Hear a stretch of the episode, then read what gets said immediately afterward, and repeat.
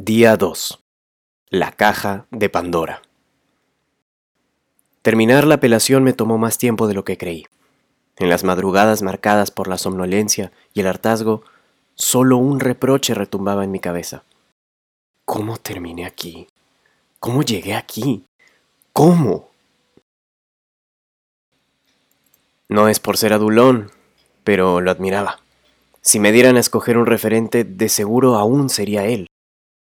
Cuando llevé uno de los cursos obligatorios de civil con Monroy, se presentó como el adjunto. Siempre, al final de las clases, los veía irse parsimoniosos por el tontódromo, como si el tiempo no transcurriera para ellos. Pensaba, si el profesor lo había escogido, solo podría significar que él era un capo, ¿no? Maravilloso. Y tan joven. Pero no solo él era una promesa de la docencia, sino que destacaba, además, como un gran polemista. Escribía semanalmente un artículo en El Comercio sobre temas coyunturales. Para desintoxicarme un poco del derecho, me dijo una vez, pero se intoxicaba escribiendo a la par artículos jurídicos los lunes, miércoles y viernes, en Caseta Jurídica o el portal legos.p. Qué prolífico. Personalmente, me gustaba leerlo. En cada entrega me daba la impresión de que cambiaba de estilo, cambiaba de sintaxis, a veces hasta de parecer.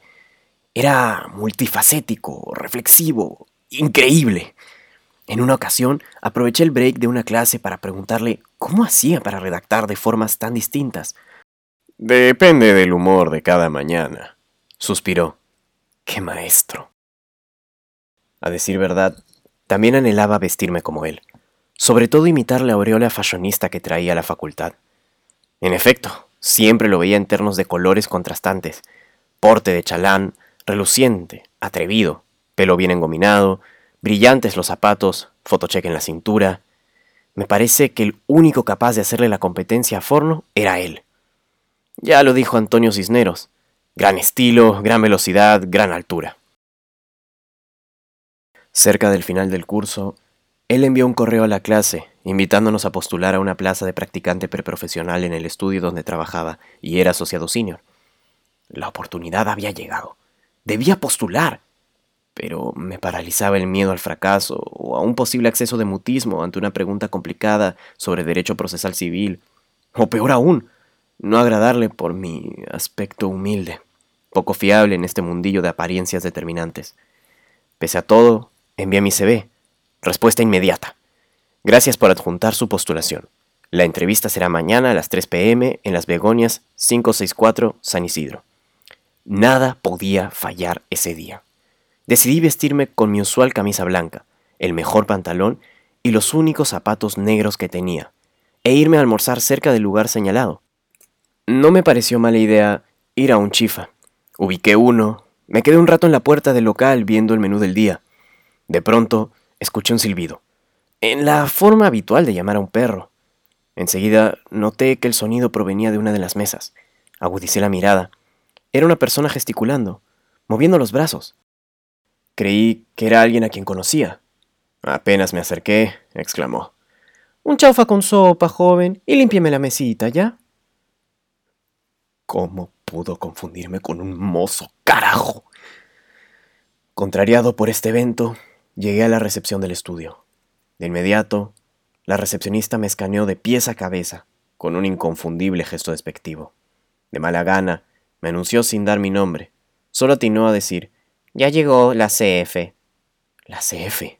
¿Qué habrá querido decir con eso? Sin escalas, ingresé a su oficina. Mi referente en una silla de cuero beige, el adjunto de Monroy en un escritorio macizo de mármol, el polemista del comercio, rodeado de cuadros fasimilares de Monet, el fashionista, flanqueado por una biblioteca de roble, el asociado senior con una taza de café en platería fina. Luego de todo eso, estaba yo, avasallado por tantos estímulos hermosos e inútiles. La entrevista duró aproximadamente una hora, veinte minutos con preguntas brutalmente complicadas para mí. No obstante, le di batalla lo cual no quiere decir que la gané. Digamos que tuve una victoria moral. Los siguientes 40 minutos fueron dedicados a conocer mi resistencia al trabajo bajo presión. ¿Tendrías problemas con trabajar sábados y domingos? Preguntó. Un no temeroso escapó de mí. Me habló de ponerme la camiseta del estudio, las facilidades profesionales y laborales de trabajar en su despacho, de la recompensa futuro de quedarme más allá de las 30 horas de prácticas semanales. Sin mucho rodeo me dijo, ¿estarías dispuesto a asumir este reto? Tendría que evaluarlo, respondí. Mira, doctorcito, siendo franco, no me importa que sepas mucho o poco de derecho. Eso lo aprenderás en la cancha. Lo que necesito es alguien que me apoye y sea chamba. Alguien como tú. En términos boxísticos, me sentía entre las cuerdas, a poco de un KO. No sabía cómo decirle que no. Desde niño he tenido que decir que sí a muchas cosas por un instinto de supervivencia. Por más que me duela en el alma, aceptaré la propuesta. Necesito la chamba. Necesito trabajar. Necesito la plata.